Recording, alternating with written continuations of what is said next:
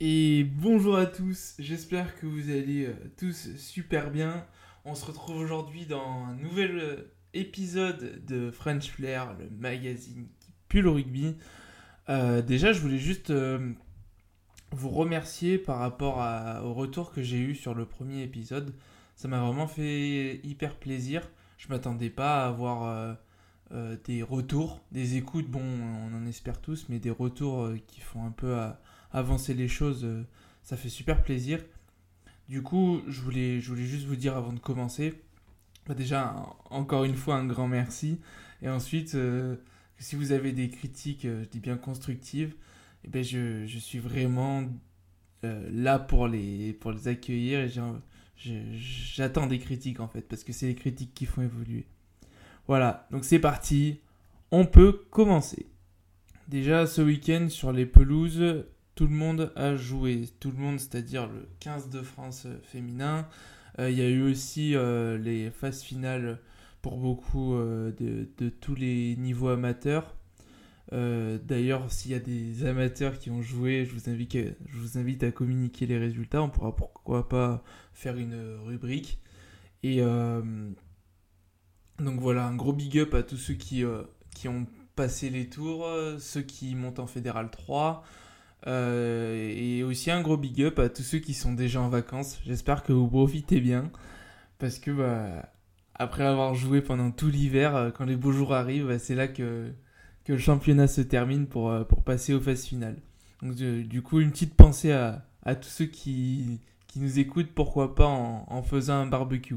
Il y avait aussi les filles de l'équipe de France qui ont gagné contre le Pays de Galles dans le cadre du tournoi destination. Il leur reste un seul match. Et là, c'était le dernier match en France en équipe nationale de Jessie Trémoulière, l'ouvreuse du 15 de France, qui, euh, a un, palmarès euh, remarquable.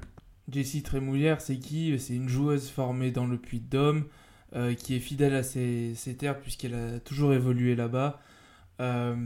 c'est un titre de champion de France, deux grands chelem en 2014-2018 joueuse de l'année, euh, joueuse mondiale de l'année en 2018, joueuse de la décennie euh, cette année.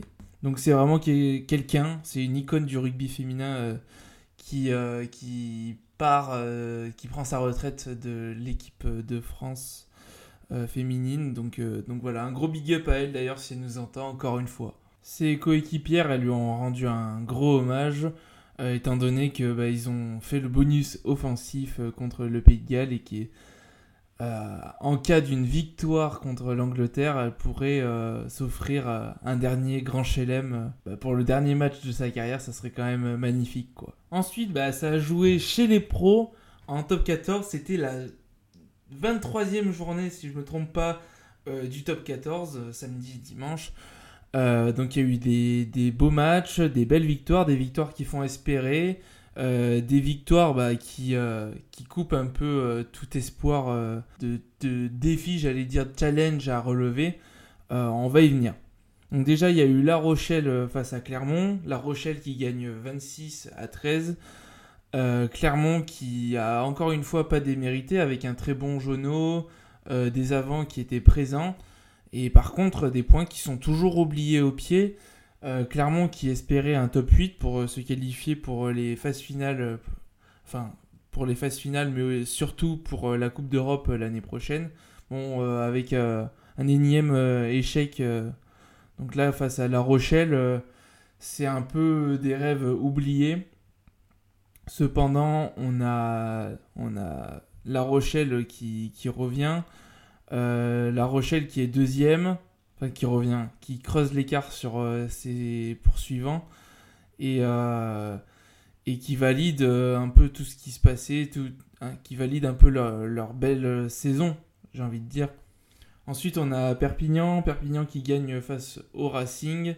Le Racing qui se rassure pas, qui euh, voit se compliquer un peu, euh, bon qui est septième mais qui se complique un peu les choses euh, pour la qualif dans, le, dans les phases finales, bon qui sont septième donc pour l'instant ils ont une place pour l'Europe. Par contre, Perpignan, bah, qui espère, mine de rien, hein, qui gagne à domicile encore une fois, qui se retrouve à 3 points de Pau. C'est la, bonne opération, encore une fois, pour, euh, Perpignan, bah, qui, qui, peut, encore espérer de belles choses, se sauver. et voilà, ça, leur fait un gros challenge pour les trois derniers matchs. Ensuite, bah, on a Bayonne, Bayonne qui gagne de 3 points, de 3 petits points face à Montpellier dans un match euh, qui s'est vraiment arraché, avec euh, d'ailleurs euh, Camille Lopez qui fait un full, donc qui a marqué une pénalité, qui a marqué une transformation, un essai et, et un drop, je crois. donc ça c'est hyper rare, donc une grosse perf du 10. qui du coup bah, qui participe à la victoire de Bayonne euh, en marquant 23 points sur les 33 points de Bayonne et qui bah, permet à Bayonne d'espérer toujours euh, de rester dans le top 8. Bayonne qui est, qui est 8ème hein, et qui est 5 points devant Castres qui est à 49. Donc euh, une place européenne est, toujours possible pour Bayonne. Montpellier qui, bon, pour le coup, se complique les choses, qui est 10ème euh, qui va avoir de plus en plus de difficultés pour rentrer dans le top, top 6 pour les, pour les phases finales du championnat de France et top 8 pour, pour la Coupe d'Europe. Donc voilà, la mauvaise opération pour Montpellier qui empoche quand même un, point de bonus défensif. en attendant, Brive, Brive qui continue d'espérer une victoire qui est importante hein, face à Pau qui est, qui est 12e. Euh, en revanche, euh, Pau qui fait le bonus défensif, mais qui se rassure pas. Euh, Pau qui est qui, qui a Perpignan qui est parti à, leur trousse. ça fait ils sont ça fait que Perpignan est à 3 points, Pau qui marque pas de points sur un déplacement qui était plus ou moins à leur portée. donc Pau qui se fait peur, Pau qui, va devoir batailler jusqu'au bout pour, pour, espérer euh, euh, se sauver, j'ai envie de dire. Ensuite, on a Castres, Castres qui gagne, qui gagne un match important euh, dans la course au maintien, mais plus au, top, pourquoi pas, au top 8, avec une victoire face à Toulon. Toulon qui est cinquième, qui bon c'est pas une, bonne opération, hein. une défaite n'est jamais une bonne opération, mais mais euh, Toulon qui reste quand même bien placé. Euh, ah non, en fait, je regarde actuellement le classement. Euh, Toulon qui est cinquième, qui, qui a moins de... C'est serré cette année, dit 3 points. Toulon qui a moins de 3 points de se faire sortir du top 8 par Bayonne. Donc ouais, un top 8 qui est vraiment très serré, donc c'est pas du tout une bonne opération pour Toulon. En revanche, on a le, stade français qui marque encore des points, qui gagne face à Toulouse et qui ben, peut se permettre de croire euh, à une place en, dans les deux premiers, qui est troisième donc, et qui est pour le coup à 10 points de Bayonne, donc euh, c'est presque chose faite pour le stade français euh, à ce stade-là du, championnat, pour, le, pour la qualif pour les phases finales. Ensuite, on avait Bordeaux, Bordeaux qui a, qui a gagné 23 à 9 face à Lyon. Bordeaux qui continue de marquer des points, qui a qui est quatrième et qui bah, sécurise, euh, qui se sécurise une place euh, dans, dans les 8. Voilà, Bordeaux qui n'est pas à l'abri hein, d'un retour euh, des 4, 4 ou 5 clubs qui, les suivent au championnat, mais, mais qui a fait ce qu'il fallait hier soir. Lyon, Lyon par, contre, Lyon c'est pas, c'est pas une bonne opération. Lyon qui est 6ème, qui a 2 points de, Bayonne 8ème. Bah, pour Lyon, j'ai envie de dire, c'est un peu comme pour Toulon avec bah, une mauvaise opération parce qu'une défaite et qui, vont peut-être euh, lors des, deux dernières journées de championnat, deux ou trois dernières journées de championnat, se faire sortir euh, du, du groupe de tête. Du coup, si on fait une, une bonne synthèse de, de, ce qui se passe au niveau du championnat de France, on arrive au classement. donc au classement, on a dans les deux premiers qualifiés directement en demi-finale Toulouse et La Rochelle. Viennent compléter les 6 le Stade français qui est 3ème, Bordeaux 4ème, Toulon et Lyon. Euh, dans les deux places supplémentaires, donc 7 et 8 pour l'Europe, on a Racing et Bayonne. Ensuite, à, l'arrière, on a Castres, Montpellier et, Clermont qui, est 9e, qui est 11e, Castres 9e. Et dans les places dangereuses, bah, je vais redire Clermont parce qu'ils sont pas totalement sauvés. Ils vont se faire peur d'ailleurs. Il y a Pau qui est 12e, Perpignan 13e avec 39 points, donc à 3 points de Pau, et Brive qui est 31e. Voilà, qui est. Euh, je, vais faire la faute toutes les, toutes les semaines. Brive qui est 14e et qui est à 31 points. Bon, bah maintenant, on va passer à, à la deuxième partie, celle que je n'ai pas encore teasée. On va parler d'un joueur euh, basque un joueur emblématique d'un certain club du Biarritz Olympique euh, qui, a, qui a vraiment brillé avec cette équipe et qui a brillé aussi à l'échelle internationale avec le, 15 de France, euh, qui a brillé également par sa marque, euh, qui a un peu moins brillé dans certaines affaires dans lesquelles il était inculpé. J'ai nommé Serge Blanco. Pour ce second numéro, j'avais vraiment envie de, vous parler de Serge Blanco parce que c'est un joueur qui m'a beaucoup inspiré, qui a inspiré beaucoup beaucoup de rugbymen parce que c'est vraiment le joueur qui a créé euh, l'identité du rugby. Vous savez, le nom du podcast c'est French Flair et je pense que Serge Blanco reflète vraiment cette image-là. Donc je me suis dit, pour, euh, bien débuter, autant parler des bonnes bases et les bonnes bases c'est Serge Blanco. Donc euh, bah, maintenant on va pouvoir commencer. Serge Blanco, euh, né le 31 août 1958 euh, à Caracas, donc au Venezuela. Il est euh, vénézuélien, mais par contre il a grandi dans une famille basque. donc c'est pour ça qu'il est devenu français et, basque. Il s'est il s'est rapidement passionné pour le rugby et il a commencé à jouer avec ses frères et ses amis dans un premier temps dans les rues de Biarritz pendant toute son enfance.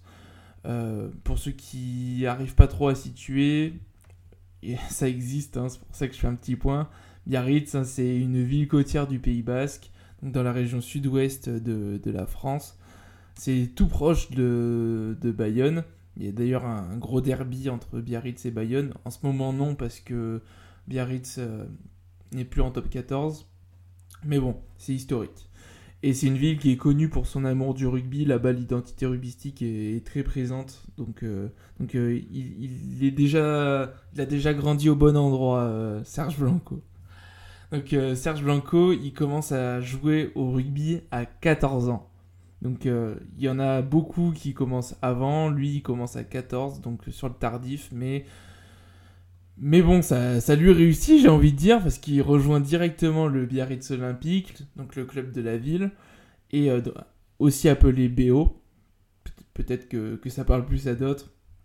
Euh, il a, du coup, il a, commencé à jouer très jeune, et, euh, c'est en commençant très jeune et en, ensuite en, en, apprenant bien au Biarritz Olympique bah, qu'il s'est formé et qu'il a, on suppose, pu développer autant de, autant techniques. Au fil des années, donc euh, en passant euh, les moins de 14, les cadets, les juniors, euh, Serge Blanco, eh ben, il a grimpé tous les échelons du, centre de formation du BO et il va intégrer logiquement, vu qu'il est, il est, il est, très bon, l'équipe Fagnon du club. Donc l'équipe du Biarritz Olympique, c'est mythique. Hein. rapidement, il devient un joueur exceptionnel grâce à sa vitesse, euh, sa vision du jeu.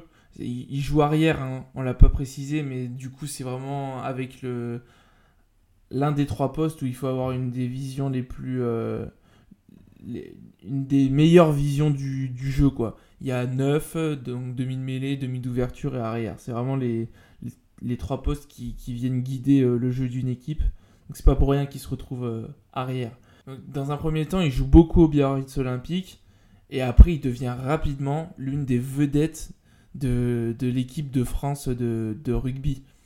Sa première sélection, elle est euh, enfin, en équipe de France, elle est en 1980 euh, pendant un match contre l'Écosse. Et d'ailleurs, bah, cette première euh, cape marquera un gros souvenir dans le rugby français parce qu'il a marqué un essai spectaculaire.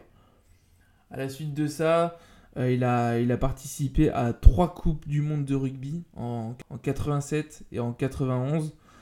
Et il a été l'un des principaux acteurs de la victoire de la France en, 87, de la victoire de, du beau parcours de l'équipe de France.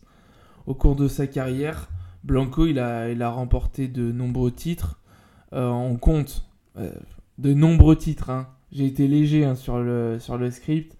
C'est que euh, il y a énormément, voire euh, les trois quarts, voire l'unanimité des joueurs français actuels qui n'ont pas ce, palmarès. Hein. Donc c'est 5 champions, 5 fois champion de France, euh, donc 5 fois l'équivalent du top 14, 2 fois la Coupe d'Europe avec Biarritz Olympique, et il a également été nommé meilleur joueur des, des cinq nations. À l'époque, c'était cinq nations euh, à, à quatre reprises. Donc c'est vraiment quelque chose. Il, est, il, marquait, euh, il marquait vraiment de son empreinte le rugby, euh, j'ai envie de dire, mondial. Donc là, on a, on a parlé un peu de toutes les, les belles facettes de, de la vie de, de Serge Blanco. Un grand, grand joueur. Mais de nos jours, son image a été un peu grisée par des affaires dans lesquelles il a été inculpé. Et en plus, bon, sa, carrière, euh, carrière elle-même, elle n'a pas été exempte de, toute difficulté. En 1988, donc euh, juste après euh, le beau parcours en Coupe du Monde de 1987, il est impliqué dans un scandale de dopage et il est suspendu 6 mois. 6 mois, c'est énorme. On parle actuellement d'une grosse sanction dans le top 14 quand, quand ça dépasse les 3 matchs. 6 euh, mois, euh, une année scolaire c'est 9 mois. 6 mois c'est presque euh, c'est une bonne partie d'une saison de top 14. Donc je sais pas si vous vous rendez compte, mais ça coupe les jambes.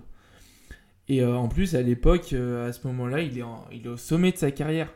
Donc ne pas pouvoir jouer, avoir des sensations, etc., c'est pendant 6 mois, c'est il revient vraiment de loin. Et pourtant, ça ne lui a pas empêché de revenir encore plus fort et euh, donc c'est vraiment...